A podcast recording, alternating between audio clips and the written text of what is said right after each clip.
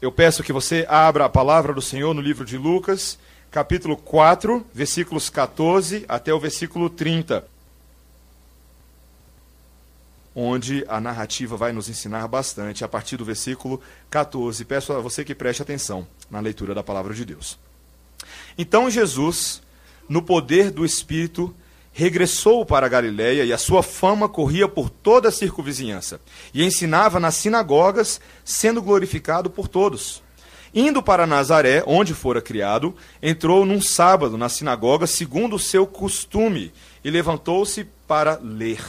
Então lhe deram o livro do profeta Isaías, e abrindo o livro, achou o lugar onde estava escrito: O Espírito do Senhor está sobre mim, pelo que me ungiu para evangelizar os pobres enviou-me para proclamar libertação aos cativos e restauração da vista aos cegos, para pôr em liberdade os oprimidos e apregoar o ano aceitável do Senhor. Tendo fechado o livro, devolveu-o ao assistente e assentou-se. E todos na sinagoga tinham os olhos fitos nele. Então passou Jesus a dizer-lhes: Hoje se cumpriu a escritura que acabais de ouvir. Todos lhe davam testemunho e se maravilhavam das palavras de graça que lhe saíam dos lábios e perguntavam: Não é este o filho de José? Disse-lhe Jesus: Sem dúvida, citar-me-eis este provérbio: Médico, cura-te a ti mesmo. Tudo o que ouvimos ter se dado em Cafarnaum, faze-o também aqui na tua terra. E prosseguiu: De fato vos afirmo que nenhum profeta é bem recebido na, própria, na sua própria terra. Na verdade, vos digo que muitas viúvas havia em Israel no tempo de Elias, quando o céu se fechou por três anos e seis meses, reinando grande fome em toda a terra. E a nenhuma delas foi Elias enviado, senão a uma viúva de Sarepta, de Sidom. Havia também muitos leprosos em Israel nos dias do profeta Eliseu. E nenhum deles foi purificado, senão Namã, o Ciro. Naamã, o Ciro. Todos na sinagoga, ouvindo essas coisas, se encheram de ira e levantando-se, expulsaram-no da cidade e o levaram até o cimo do monte sobre o qual estava edificada, para de lá o precipitarem abaixo. Jesus, porém, passando por entre eles, retirou-se. Até aqui a palavra do Senhor. Vamos orar mais uma vez? Senhor, obrigado pela tua palavra. Tua palavra é viva. Tua palavra é rica, Senhor. Tua palavra é a espada que penetra a nossa alma e corta no mais profundo do nosso ser fazendo separação entre aquilo que é dentro de nós. Pedimos que mais uma vez, nessa noite, a tua palavra, como bisturi cirúrgico espiritual, seja penetrada nos nossos corações e que ela faça uma obra dentro de nós profunda, Deus. Que ela nos leve a entender a tua vontade, que ela nos leve a contemplar o nosso Deus, que ela nos leve a enxergar o nosso pecado e ela nos leve a ter esperança na tua salvação. Essa é a nossa oração no nome de Jesus. Amém. Meus irmãos, essa semana eu estava ah, lendo sobre os vários tipos de reação ah, entre a população norte-americana após a eleição de Donald Trump como 45º presidente dos Estados Unidos da América.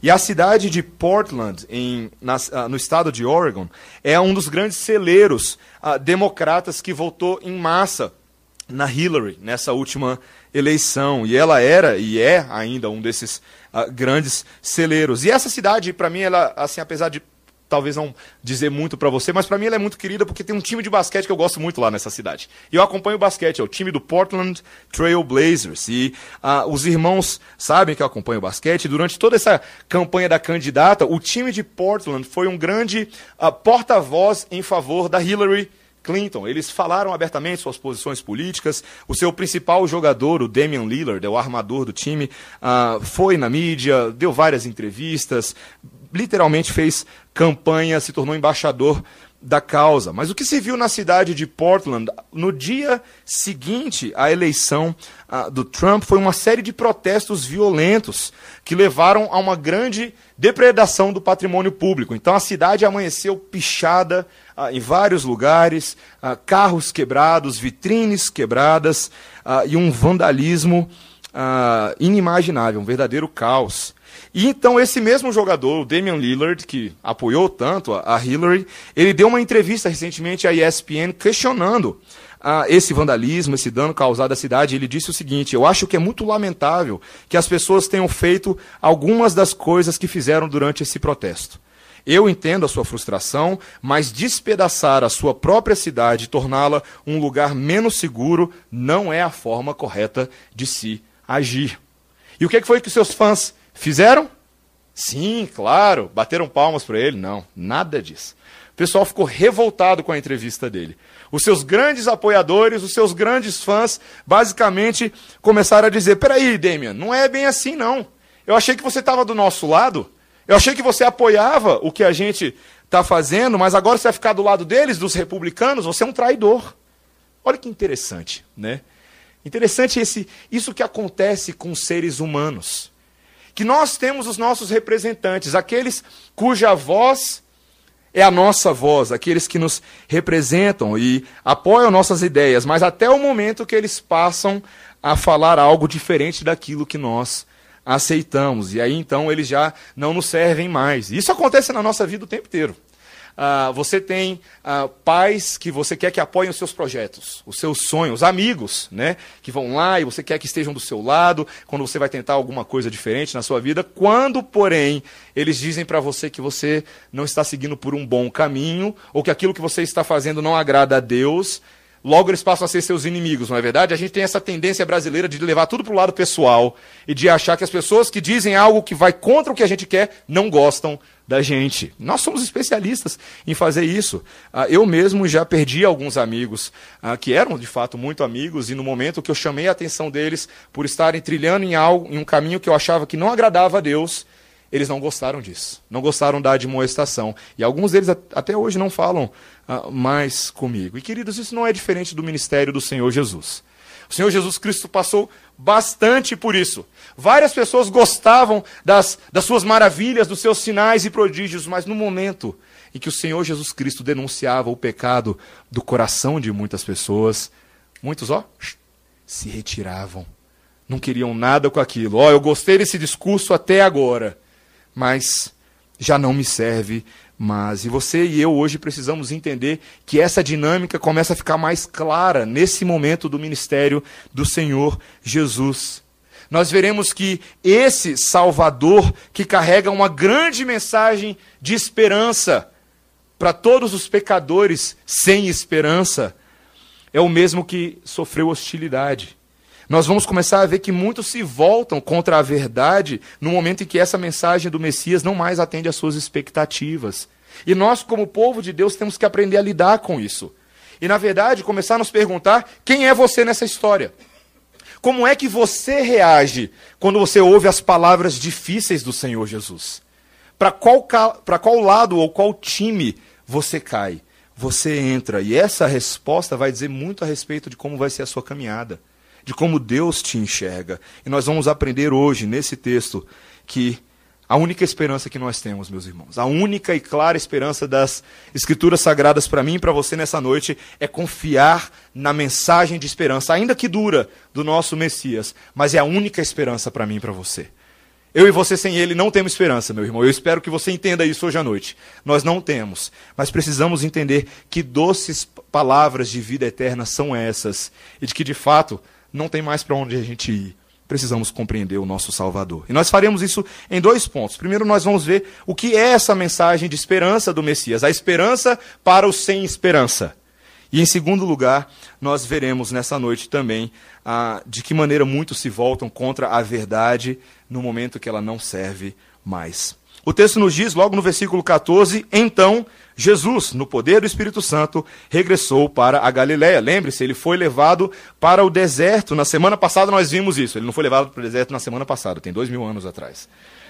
Mas nós vimos algo curioso na vida de Jesus, não é verdade? Aquele momento em que o próprio Espírito Santo de Deus leva ele para ser tentado. E eu e você vimos que aquilo era crucial, que ele precisava ser tentado em nosso favor para que pudesse vencer em nosso favor. Se ele não tivesse vencido naqueles 40 dias de jejum no deserto, eu e você não estaríamos aqui hoje. Isso é um fato. Nós não estaríamos aqui hoje reunidos nesse local. Mas ele venceu no deserto. E porque ele venceu, ele, venceu, ele sai de lá agora para dar continuidade ao seu ministério. O texto nos diz que a partir desse momento a fama dele passa a correr por toda a circunvizinhança. Aquele Messias que até esse momento tinha um ministério um tanto quanto tímido, um tanto quanto escondido, agora passa a ser conhecido de todas as pessoas. A notícia está correndo. Fiquei sabendo de alguém que tem feito grandes sinais e grandes prodígios. E o texto nos diz que esse ministério de Jesus na Galileia passa a ser um ministério, num primeiro momento, caracterizado pelo ensino nas sinagogas. Olha o versículo 15. E ensinava nas sinagogas, sendo glorificado por todos. Talvez você nunca tenha ido numa sinagoga na sua vida, mas uma sinagoga seria o equivalente de uma igreja dos judeus. É, até esse momento da história, você tem que entender que Jesus havia, não havia ainda se manifestado em toda a sua obra, em toda a sua glória.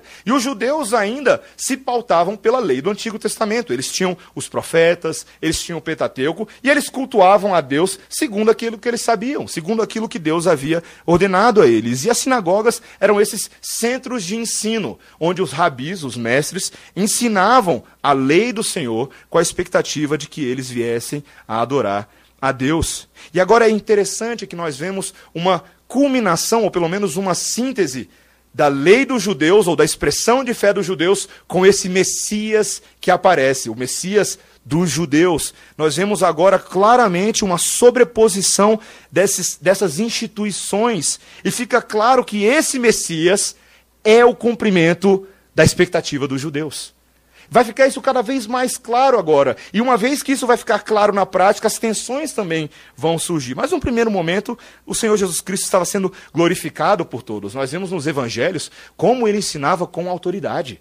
Como ele ensinava como poucos mestres o faziam. Quem sabe nenhum dos mestres tinha tanto domínio, eloquência, oratória, conhecimento da lei quanto o Senhor Jesus. E o texto no versículo 16 nos diz que, indo então para Nazaré, veja no versículo 16, onde fora criado, entrou num sábado na sinagoga, segundo o seu costume, e levantou-se para ler. Olha um pequeno parênteses aqui, uma, um, algo que é similar àquilo que nós fazemos.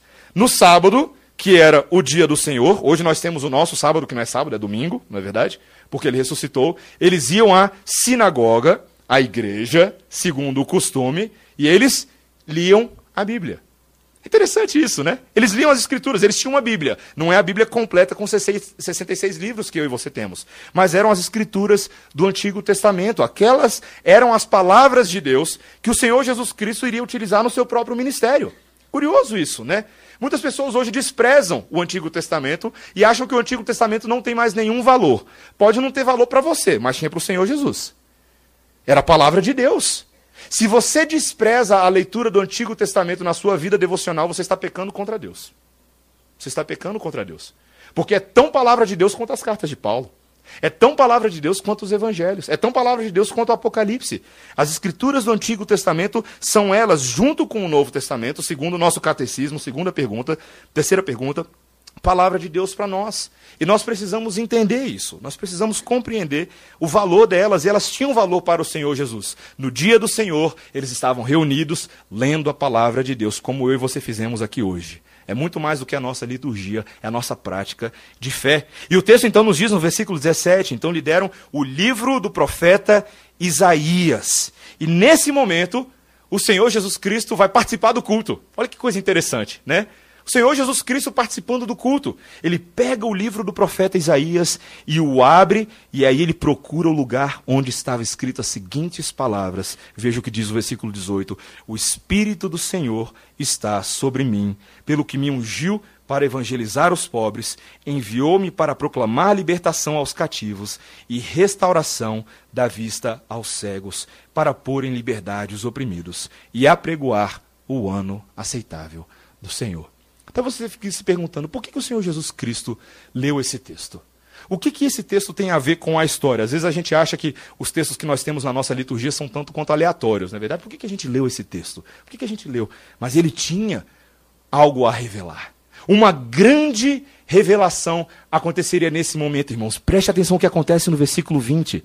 Tendo fechado o livro, devolveu ao assistente e sentou-se e todos na sinagoga tinham os olhos fitos nele. Você percebe o que, que o Lucas está fazendo aqui? Criando uma, um suspense no ar? É tão interessante essa cena, queridos. É um versículo tão pequenininho, mas Lucas, como um hábil escritor que ele é, está construindo atenção. Algo grandioso será falado, todo mundo está de olho em Jesus. Eu tenho uma, uma brincadeira que eu sempre faço com a minha esposa, que um dia eu vou ainda trazer uma grande revelação que vai pegar ela de surpresa. Eu vou virar para ela, é, meu amor, não consigo mais esconder de você, mas eu tenho uma fortuna de 25 milhões de reais. Né? Eu adoraria dizer para ela, ou dizer para ela que eu sou o Batman, algo desse tipo, né? Que eu sou o cavaleiro das trevas, herói da noite, mas eu não sou nenhuma dessas coisas, eu sou apenas o Mateus. Mas o Senhor Jesus Cristo tinha algo, meus irmãos, o que ele vai falar aqui agora é incomparável. É incomparável. Ele vai falar algo que ninguém jamais na história da humanidade falou. Ninguém falou. Olha o que, ele vai dizer a partir do versículo 21. Então passou Jesus a dizer-lhes: Hoje se cumpriu a escritura que acabais de ouvir.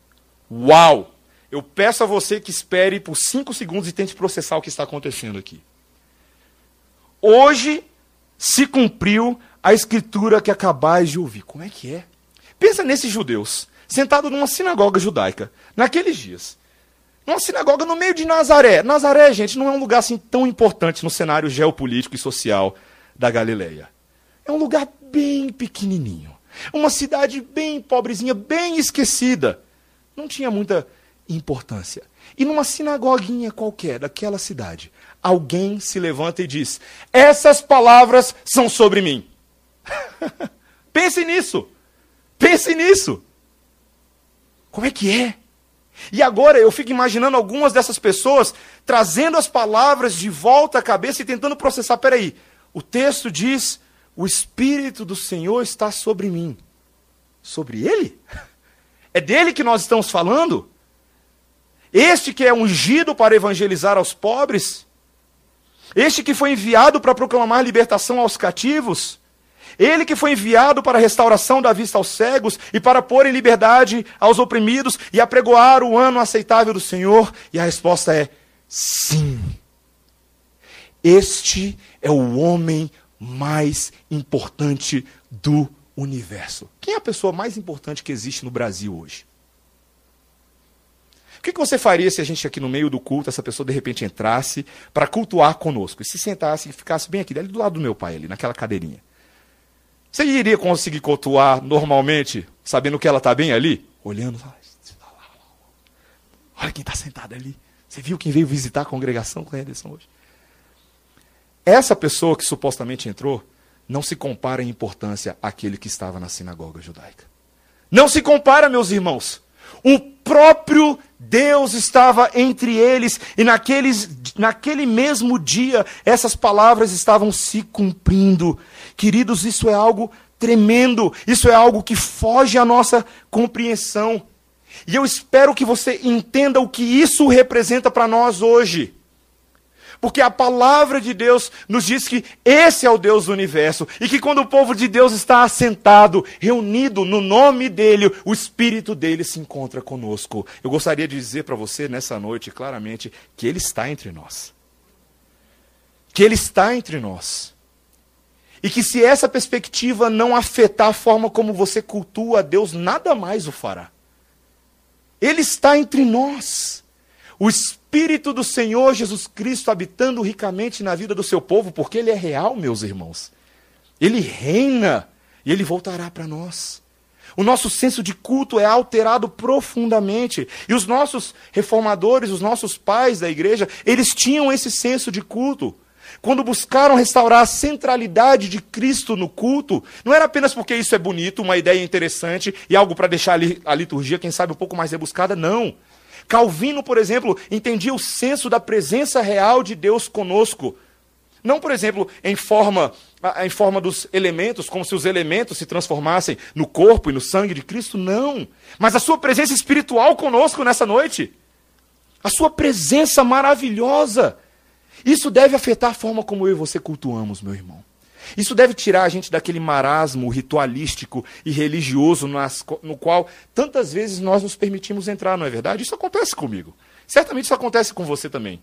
Né? Dias chuvosos assim, o tempo um pouco morno, nós nos acostumamos com a prática de vir à igreja sem, entretanto, perceber que o convidado principal já está aqui. já está entre nós.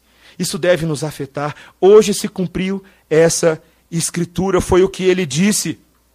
E talvez você fique pensando, uau, que palavras maravilhosas, porque o texto nos diz, o texto de Isaías nos diz, que esse veio para fazer uma obra impressionante. O Espírito estava sobre ele para evangelizar os pobres, para proclamar libertação aos cativos e restauração da vista aos cegos e pôr liberdade em os oprimidos. E você viu nos dias de Jesus, no ministério dele, várias situações em que o Senhor Jesus Cristo se deparou com pessoas nessas circunstâncias, não é verdade? Cegos, pobres, aleijados, coxos, enfermos de toda sorte, mulheres com, uh, com problemas uh, físicos, pessoas literalmente mortas, e o Senhor Jesus Cristo ressuscitou essas pessoas. E você fica pensando, nossa, talvez é disso que esse texto está falando, está falando de uma cura social de que o Senhor Jesus Cristo veio para promover obras sociais vistas por todos e seriam essas as obras que iriam glorificar a Deus. E talvez a gente pare por aí. Mas o texto está nos falando de algo muito mais profundo, queridos. Eu gostaria de ensinar algo sobre exegese bíblica nessa noite. Posso? Vocês me permitem?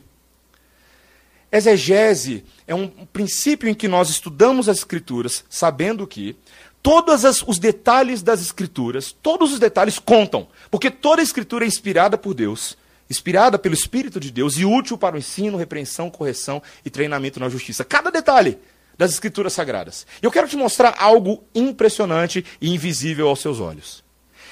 O texto está falando que todas essas coisas estão se cumprindo quando? Hoje. Onde é que estava o Senhor Jesus Cristo naquele momento? Na rua? Na rodoviária? Distribuindo sopão? Não. Ele estava dentro da igreja. Dentro da igreja. Meu irmão, preste atenção quem são os verdadeiros pobres, os verdadeiros cativos, os verdadeiros oprimidos. Não são apenas os excluídos sociais, mas são aqueles que espiritualmente estão distantes do Senhor. Entenda. Esse é exatamente o contexto no qual esse texto foi dado, essa profecia foi proferida, lá atrás em Isaías, no capítulo 60. Quando o servo sofredor é apresentado naquele momento, ele não é apresentado apenas como um libertador social, não. Mas como o Messias, o libertador espiritual. Quem são os pobres? Os pobres são aqueles que não possuem a riqueza da salvação. A graça abundante do perdão, a misericórdia divina. Quem são os cativos? São meramente os cativos que estão debaixo do, da opressão do Império Romano? Não. São os escravos das trevas, do pecado. Quem são os cegos? São apenas aqueles que estão à beira do caminho de Jericó? Não. Os cegos são aqueles cujos olhos espirituais são incapazes de enxergar a verdade do Messias, que se encontram sobre o, sob o poder esmagador de Satanás. Esses são os oprimidos. Esse ano aceitável, algumas pessoas perguntam o que é esse ano aceitável do Senhor. Aqui existe uma referência muito interessante do texto de Isaías a Levítico 25, 10, que falava do ano do jubileu. Se você nunca ouviu falar do ano do jubileu, era o quinquagésimo ano em que, ah, segundo a lei cerimonial de Israel, as pessoas deveriam ser libertadas na terra e todos os seus habitantes, aqueles que eram escravos, era um ano para a celebração dos grandes feitos de Deus. O texto de Levítico 25, 10 nos diz: E santificareis o ano quinquagésimo, e apregoareis liberdade na terra a todos os seus habitantes. Ano de jubileu será para vós, pois tornareis cada um a sua possessão, cada um a sua família. Olha que coisa fantástica. O que, que o Senhor Jesus Cristo veio apregoar? O ano da liberdade, o tempo da liberdade, a plenitude em que agora os cegos enxergarão, os coxos andarão Aqueles que estão em trevas serão libertos. Meus irmãos, tudo isso acontecendo dentro da igreja. Você está entendendo o que está acontecendo aqui hoje à noite? Quando a palavra de Deus é pregada a você que veio aqui hoje à noite. Sabe o que, que o Espírito Santo de Deus está fazendo nesse exato momento? Libertando aqueles que estão em trevas.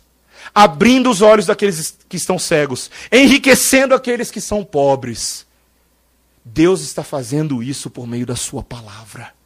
Por meio da Sua palavra. Pouco antes de começar o culto, eu estava sentado aqui com o Léo e a nossa oração foi qual, Léo?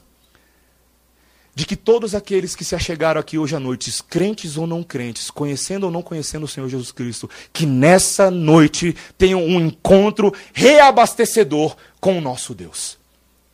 Essa é a nossa oração, meus irmãos. É isso que Deus faz por meio da sua palavra, do Antigo Testamento, hein? Do Antigo Testamento. Que coisa maravilhosa. Meus irmãos, essa é a esperança dos desesperançados. Eu e você, todos nós, estávamos originalmente nessas condições. Cegos, eu e você. Opressos, eu e você. Cativos, eu e você. Mas Deus nos alcançou. Obrigado, querido. Ele deu um papelzinho para enxugar minha testa. Obrigado, viu, Vitor? Esse é o tempo do Senhor. Esse é o tempo do Senhor. E nós precisamos entender que essa esperança histórica nos alcançou. Nos alcançou. Meu irmão, minha irmã, você que já conhece o Senhor Jesus Cristo e veio aqui hoje à noite, veio cultuar o Senhor, seja encorajado nessa palavra. A obra do Senhor histórica tem efeitos para nós hoje. Você que está desanimado, você que está triste, você que está abatido, você que está preocupado com Donald Trump, que não foi a Hillary, você que está preocupado com a economia brasileira, você que está preocupado com a ocupação da UNB ou da Católica, ou do que quer que seja, lembre-se, lembre-se que o ano aceitável do Senhor já foi apregoado. Já foi apregoado. De que isso aqui subverte qualquer temor que nós tenhamos que isso aqui elimina os receios do nosso coração. Se você anda ansioso, é disso aqui que você precisa. É disso aqui que você precisa. E se a sua situação nessa noite é de alguém que ainda não conhece a Deus, é disso aqui que você precisa também. Esse é o Messias. Esse é o caminho, a verdade e a vida. Ninguém vai ao Pai se não for por Ele. Essa é a sua esperança. Essa é a sua esperança. Ele veio para trazer boas novas. Esse é o primeiro ponto que nós precisamos ver. E o nosso segundo e último ponto, como é que as pessoas passam a reagir agora? Vamos ver como muitos vão se voltar contra essa verdade. Num primeiro momento, olha o versículo 22. Todos lhe davam testemunho e se maravilhavam das palavras de graça que lhes saíam dos lábios e perguntavam: Não é este o filho de José? Olha que interessante. Mas peraí, eu conheço esse aí. Eu conheço esse aí, já vi antes. Hum, não é o filho de José? E talvez aquilo criou um grande choque na cabeça das pessoas. Né? Eles ficaram maravilhados, mas não é apenas uma maravilha positiva, é uma grande interrogação, uma grande curiosidade. Como pode de Nazaré sair alguma coisa boa? Esse não é o filho de José? Eu conheço ele, ele já fez uma cadeira para mim. Ele não é o filho do carpinteiro? Aquilo era um tanto quanto curioso. E talvez, meus irmãos, se fosse eu no lugar do Senhor Jesus Cristo, talvez, humano, pecador, cheio de orgulho como eu sou, eu teria aproveitado essa deixa e saído de fininho. Sabe quando você tem aquele artista que solta o microfone, dá tchau para todo mundo e sai. Obrigado, pessoal. Por hoje é só. Poderia, poderia ter sido isso, mas o Senhor Jesus Cristo é Deus, meus irmãos. Ele é Deus. E a partir desse momento, ele começa a mostrar algo da sua, do seu entendimento espiritual, do seu discernimento como filho de Deus, e a sondar o coração daquelas pessoas. E o versículo 23 nos diz: Veja, disse-lhes Jesus: Sem dúvida, citar-me-eis este provérbio: Médico, cura-te a ti mesmo, tudo o que ouvimos ter se dado em Cafarnaum, faze-o também aqui na sua terra, na tua terra. E prosseguiu: De fato vos afirmo que nenhum profeta é bem recebido na sua própria terra. Na verdade, vos digo que muitas viúvas havia em Israel no tempo de Elias, quando o céu se fechou por três anos e seis meses, reinando grande fome em toda a terra. E a nenhuma delas foi Elias enviado, senão a uma viúva de Sarepta, de Sidom.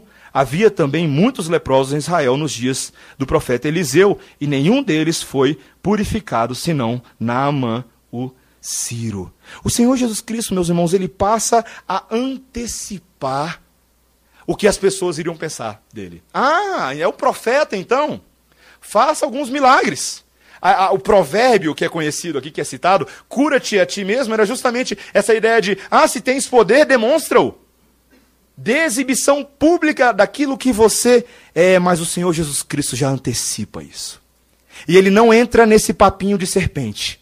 Ele não entra nessa expectativa humana ele já começa a mostrar a sua própria rejeição que seria gerada no coração daqueles homens. ele não vai entrar nesse jogo. Antes, ele afirma uma grande verdade: nenhum profeta é bem recebido em sua própria terra. Isso de fato era o caso com muitos profetas da antiga aliança. Vários dos homens que Deus levantou, como Isaías, Jeremias e outros homens, não foram bem recebidos pelo próprio povo de Israel, para quem Deus levantou os profetas. Isso aconteceu bastante.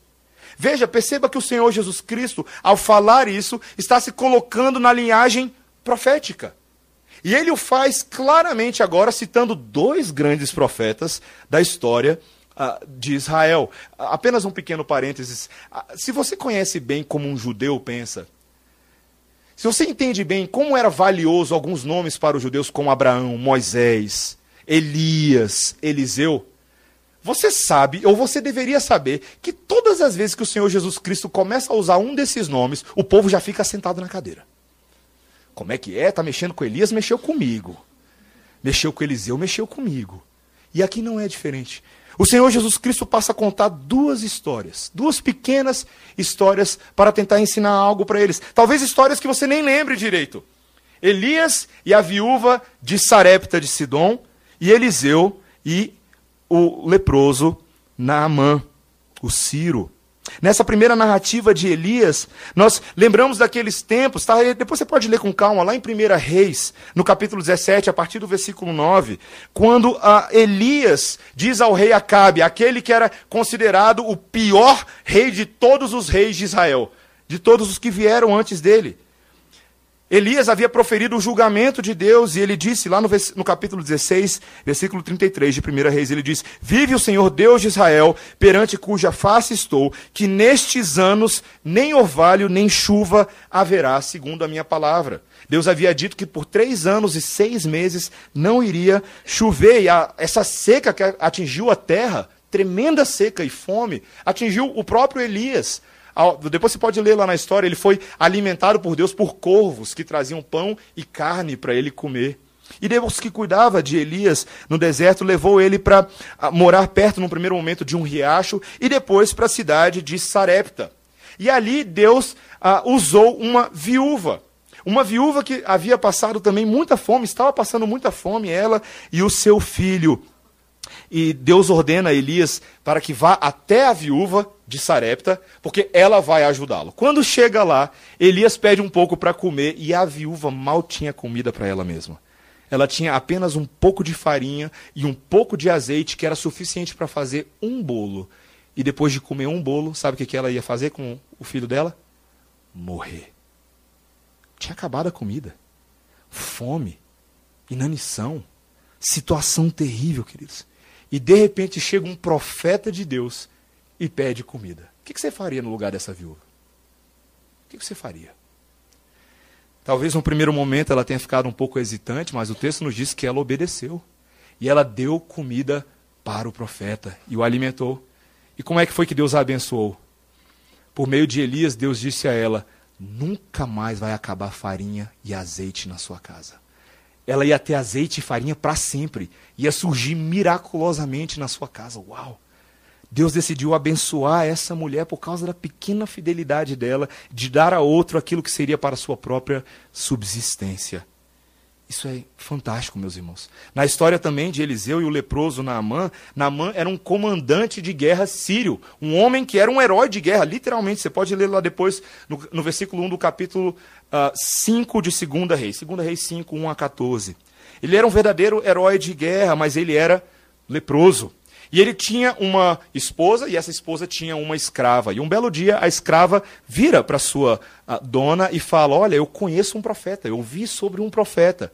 Um profeta que é poderoso em sinais e prodígios. Quem sabe Naamã poderia ir ter com ele. E a notícia chega até Naamã por meio de sua esposa, e ele vai, ele envia uma carta, o rei de Israel recebe a carta, fica desesperado, como é que eu vou curar esse homem? Eu não sei como fazer isso. Né? Mas Eliseu ouve a notícia e fala, não, deixa comigo, manda para mim, porque essa será uma oportunidade em que as pessoas ficarão sabendo que existe profeta de Deus em Israel. E Naamã vai até Elias. Quando chega lá, achando que Elias ia botar a mão e curar a lepra dele, Elias fala: Não, você tem que ir lá e mergulhar sete vezes no Rio Jordão. Ele falou: É, mas eu achei que eu ia chegar aqui, ia ser curado. Ele ficou um pouco é, desconfiado do método do, do profeta, mas ele foi lá e mergulhou e ficou curado. E depois ele retorna até Eliseu e ele diz: Eis que agora reconheço que em toda a terra não há Deus senão em Israel. Fantástica a declaração dele. Tá, e aí você se pergunta, o que que tem a ver essas duas histórias com o que Jesus está falando? Algo muito profundo, queridos. O fato de que essas duas pessoas, a viúva de Sarepta e Naamã, eram gentios. Eles não eram israelitas. Eles eram pessoas que estavam fora do povo de Deus e eram considerados como estrangeiros pelo povo de Deus, pelos hebreus. E Deus decidiu abençoá-los, mas não abençoar os judeus. Perceba o que o Senhor Jesus Cristo está falando. Quando o povo que estava na sinagoga ouviu aquilo, o que, que o texto nos diz? Veja o versículo 28. Todos na sinagoga ouvindo isso se encheram de ira. Se encheram de ira. Versículo 29. E levantando-se, expulsaram da cidade e o levaram até o cimo do monte sobre o qual estava edificada, para de lá o precipitarem abaixo. O povo ficou doido. Que profeta é esse? Que vem aqui na nossa casa, come a minha comida e me desrespeita desse jeito. Eles ficaram indignados. Eles não podiam aceitar isso, queridos. Estava até tão bom até Jesus falar isso, não é verdade? Você consegue perceber o que está acontecendo aqui? Você consegue enxergar como claramente esse povo não estava apenas esperando pelo Messias. Eles estavam esperando pelo Messias que eles queriam, do jeito deles. O Messias que agora vai realizar sinais e prodígios em Israel e vai cuidar da gente, não dos outros, de nós. Mas, queridos, o Senhor Jesus Cristo já antecipa a grande rejeição que esse próprio povo teria para com ele. Lembre-se que em outros textos nós lemos que muitas vezes o Senhor Jesus Cristo deixou de realizar sinais e prodígios por causa da incredulidade do coração dessas pessoas. E esse provérbio foi repetido: nenhum profeta é bem recebido em sua própria terra. Nós precisamos aprender algumas coisas aqui, queridos. Primeira coisa que eu e você precisamos entender é que os gentios estão no plano de salvação de Deus. De que Deus ele não está ah, condicionado a um grupo de pessoas, não. Deus é dono das pessoas do mundo. Ele alcança quem ele quiser. E aqueles que estão na igreja não são privilegiados por terem nascido na igreja, como se isso fizesse eles de serem merecedores de alguma coisa. Não, se você pensa dessa forma, você está completamente enganado. Não, queridos, o nosso Deus é aquele Deus que nos incomoda, porque ele traz gente diferente para dentro da igreja o tempo inteiro. Lembre-se dos problemas que os apóstolos tiveram no livro de Atos, quando fazem aquele concílio no capítulo 15 para tentar resolver o problema dos gentios. O que, que acontece? A mensagem se espalha, o Espírito é derramado e de repente vários gentios são alcançados. O que, que a gente faz com esse povo agora? Tem que circuncidar? Não tem que circuncidar? O ponto não era esse, o ponto era reconhecer que eles eram tão povo de Deus quanto um judeu que cria em Jesus Cristo. Queridos, eu e você precisamos saber que o nosso Deus é assim. Muitas vezes a igreja é bonitinha, é cheirosinha, porque todo mundo se parece um com o outro, não é verdade? Mas o nosso Deus é um Deus especialista em trazer os diferentes e os excluídos para dentro do seu povo. Será que nós estamos prontos para isso? Será que você está pronto para lidar com essa realidade?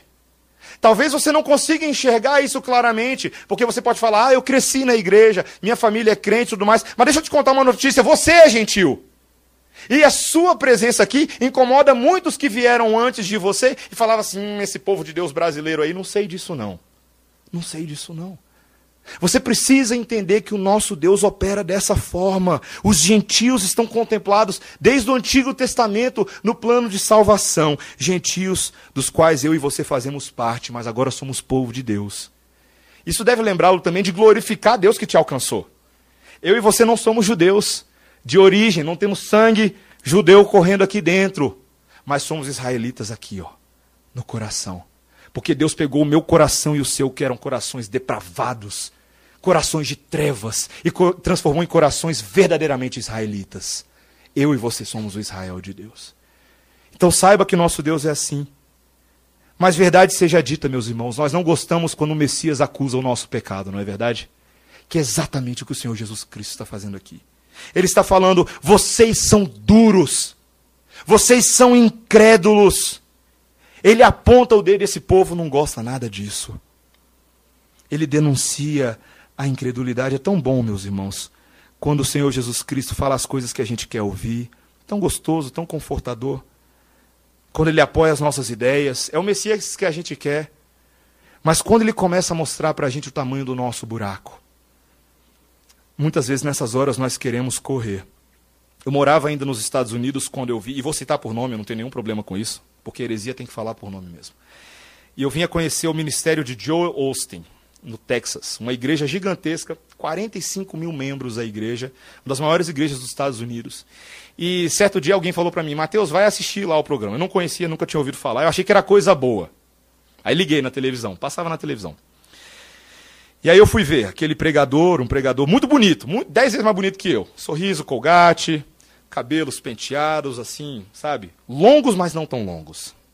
Propaganda, né, de televisão. Sorriso constante no rosto, igreja bonita, grande, vistosa, luzes. E aí eu comecei a ouvir a pregação daquele homem. E eu fiquei ouvindo, meus irmãos. Era uma pregação para você se sentir bem. Feel good preaching. É o que a gente chama nos Estados Unidos hoje de Health and Wealth Gospel, o evangelho do bem-estar. E aí você vai ouvindo aquilo, meus irmãos, aquilo ali é uma beleza. É beleza. Cinco minutos de pregação, você já está se achando super-homem já. Ele vai falando como você é bom, como você nasceu para reinar, como você é uma maravilha, que Deus te fez para governar aqui e ali, para tomar posse de não sei o que, tomar posse de não sei o que, de que se você está ruim, uh, se você está triste, se você está passando por sofrimento, isso não vem de Deus, na verdade isso é problema seu que você tem que resolver, porque na verdade tudo que vem de Deus é só coisa boa. E eu ouvindo aquilo, meus irmãos, eu falando, que vozinha de Satanás cruel e ardilosa é essa? Igreja lotada, 45 mil pessoas têm de membresia a igreja, eles têm oito cultos no domingo, 7 mil pessoas em média a frequência. 7 mil pessoas, de média, entre membros e não membros.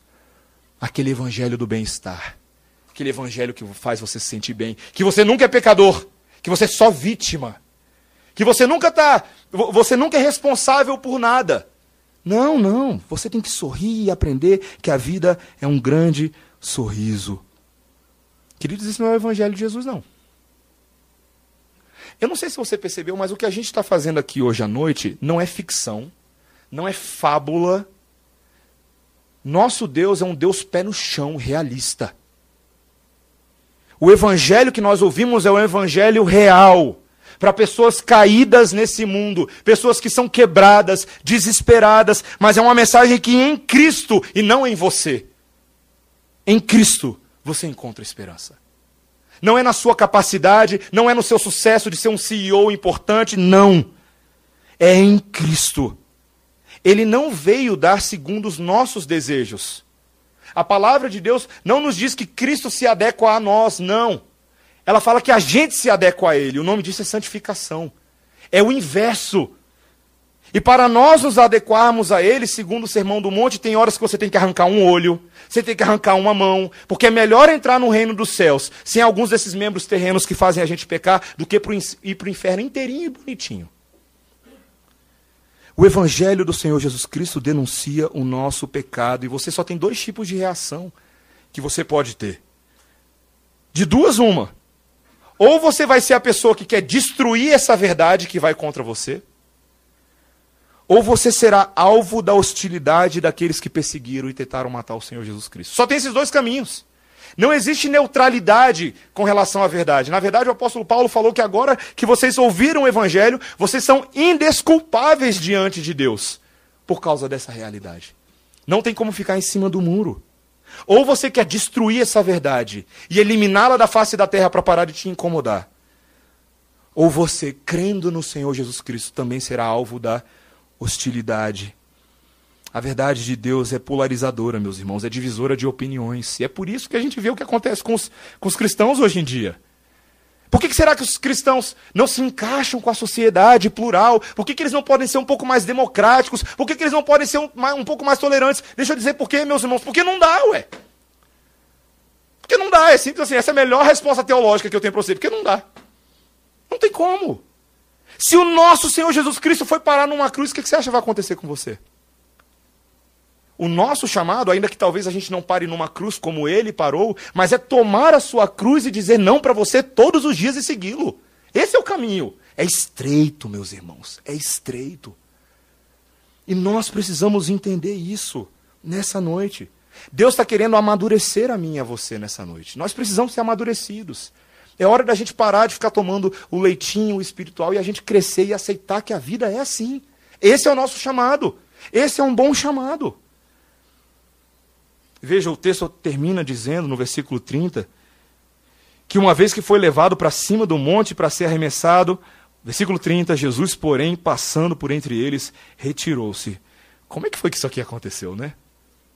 Ele se livrou da mão dos seus captores.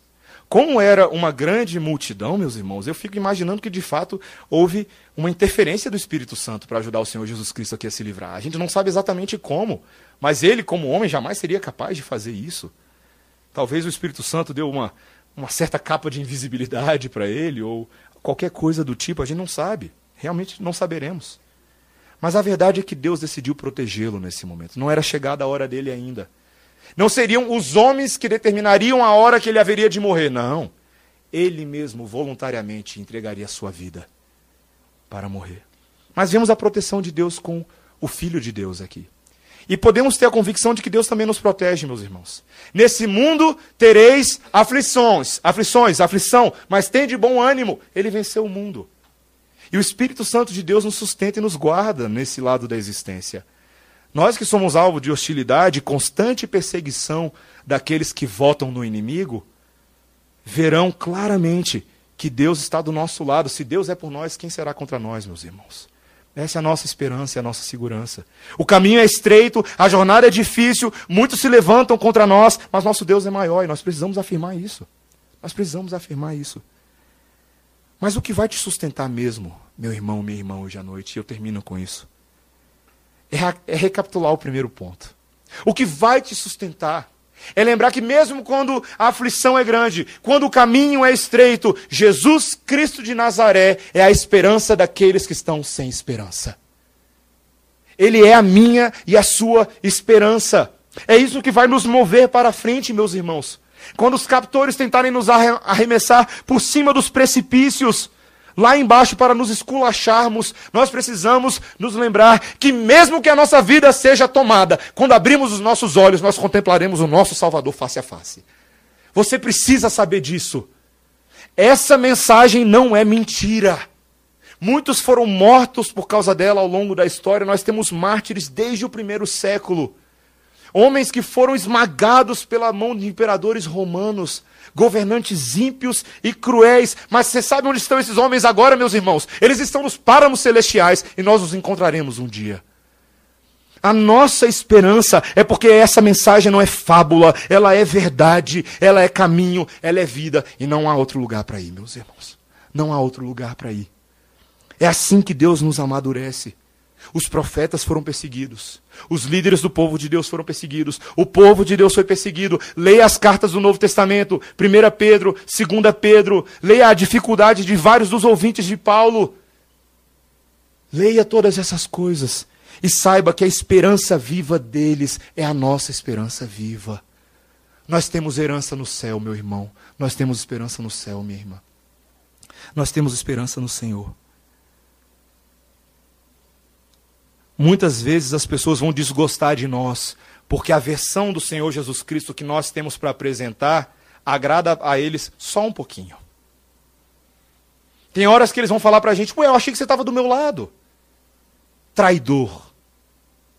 Eu achei que você apoiava quando eu saía quebrando tudo em nome de Jesus. Ou quando eu fazia qualquer outras coisas que eu achava que fazia por amor a Jesus ou a Deus. E você vai falar assim: esse não é bem o Jesus da Bíblia, não. O Jesus da Bíblia é Deus, não é você que é Deus, não. É Ele quem manda e quem ordena como você deve viver, não é você que escolhe isso.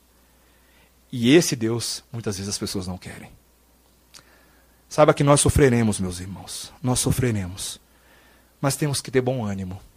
Nosso Deus nos ama e tem reservado algo maravilhoso para nós. Nem olhos viram, nem os ouvidos ouviram o que Ele tem separado para cada um de nós.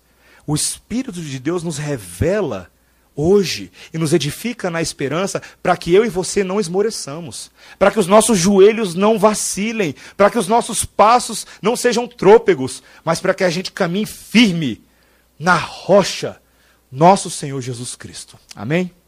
Amém. Vamos orar, irmãos. Senhor, obrigado pela tua palavra. que nos lembra nessa noite do caminho estreito, Senhor, da esperança que, ainda que seja preciosa, mas o custo para nós é alto. O custo para o nosso Senhor Jesus Cristo foi muito maior. Ele foi crucificado em nosso lugar. E ao se permitir ser crucificado, Senhor, ele alcançou para nós esperança maior do que qualquer outra coisa desse mundo. E nós nos alegramos nisso, Senhor. Te pedimos que, assim como o Senhor Jesus Cristo aprendeu a lidar com aqueles que lhe foram hostis e tentaram matá-lo, Senhor, ajuda-nos também a sermos sobreviventes nesse lado da existência. Mas não sobreviventes que se escondem, não sobreviventes que que acham que a nossa vida o tempo inteiro está por um triz e devemos zelar pela nossa vida terrena. Não, Senhor. Assim como o nosso Deus, Jesus, evangelizou aos pobres, anunciou liberdade aos cativos, libertou os oprimidos, Deus ajuda-nos a ser coparticipantes dessa obra. Tira a nossa timidez, Deus. Dá-nos ousadia. Ajuda-nos a viver pela fé em Cristo Jesus, no nome de quem nós oramos. Amém.